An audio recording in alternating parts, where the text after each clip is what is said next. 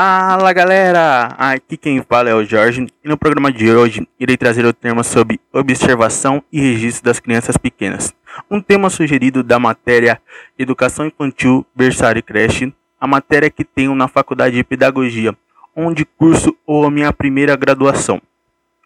É, com base desse tema, é, realizei algumas pesquisas e com isso também chamei algumas colegas para responder algumas perguntas. Essas colegas são Olá, pessoal. Eu me chamo Fernanda Araújo e sou estudante do sexto semestre da Pedagogia. Olá, pessoal. Eu sou a Raquel Werneck e eu estou no meu sexto semestre da Faculdade de Pedagogia. Oi, pessoal, tudo bem? Eu sou a Talita, colega de classe do Jorge, estou cursando Pedagogia, estou no último semestre da faculdade. Vamos responder algumas perguntas para vocês. Vamos lá, Jorge. Bora lá então, Talita. Como elas disseram, né? Hoje elas estão preparadas aqui para responder algumas perguntas que fiz.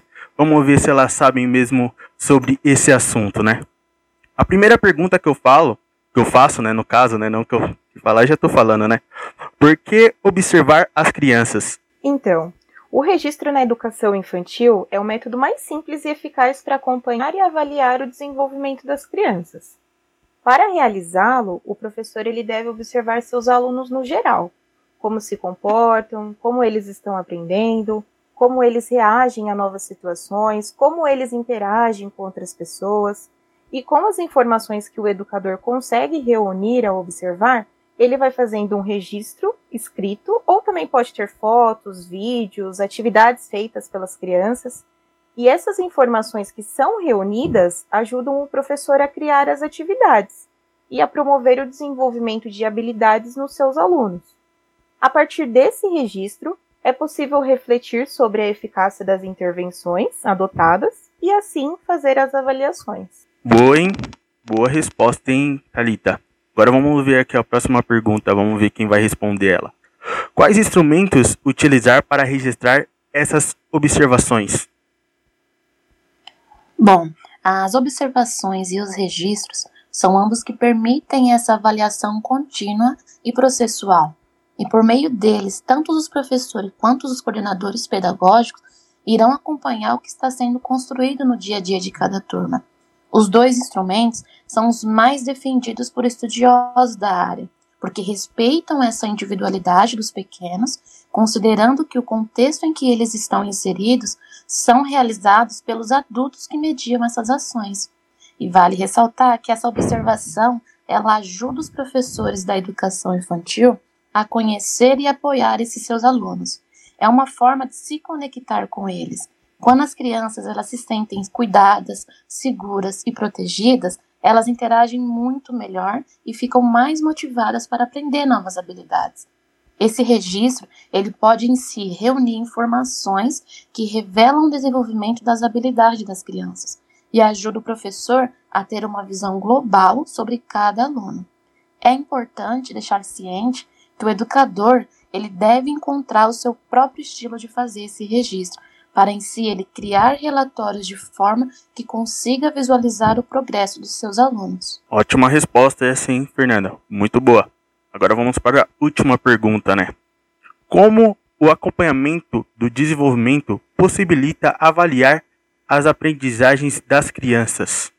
Quando um professor observa seus alunos, ele entende melhor seus pontos fortes ou fracos, e os registros o ajudam a pensar em estratégias que facilitem a aprendizagem. Os registros de atividades e do, e do desenvolvimento é importante por diversos motivos. Vou citar alguns exemplos para vocês seria entender melhor o comportamento das crianças, identificar necessidades especiais, documentar habilidades, dificuldades e desafios, revelar o estilo da comunicação da criança, entender como ela interage com os outros colegas, dentre outros assuntos que são abordados. É papel dos educadores ajudar a criança a crescer e estimular o desenvolvimento de habilidades em todas as áreas, como cognitivas, físicas, sociais, emocionais e na linguagem. Cada uma dessas áreas impacta sobre a outra quando uma criança está aprendendo, né? Falar em avaliação na educação infantil é, na verdade, falar desse processo de acompanhamento do desenvolvimento, que acontece justamente através da observação atenta e frequente, que possibilita que o professor tenha condições de estabelecer os melhores registros descritivos. A observação é um instrumento de avaliação e planejamento. Todos os dias nós planejamos, colocamos em prática, avaliamos e continuamos planejando. É um trabalho que deve ser contínuo. Esperamos que esse podcast seja um ponto de partida para a reflexão e a construção de práticas significativas para professores, gestores, pais e alunos e a todos que estão nos assistindo. E é isso, pessoal. Valeu, meninas. Vocês são feras. Convidei as pessoas certas para falar sobre esses assuntos. Essas meninas são sensacional, responderam tudo bonitinho, lindo e perfeito. Muito obrigado, vocês. Vocês são demais.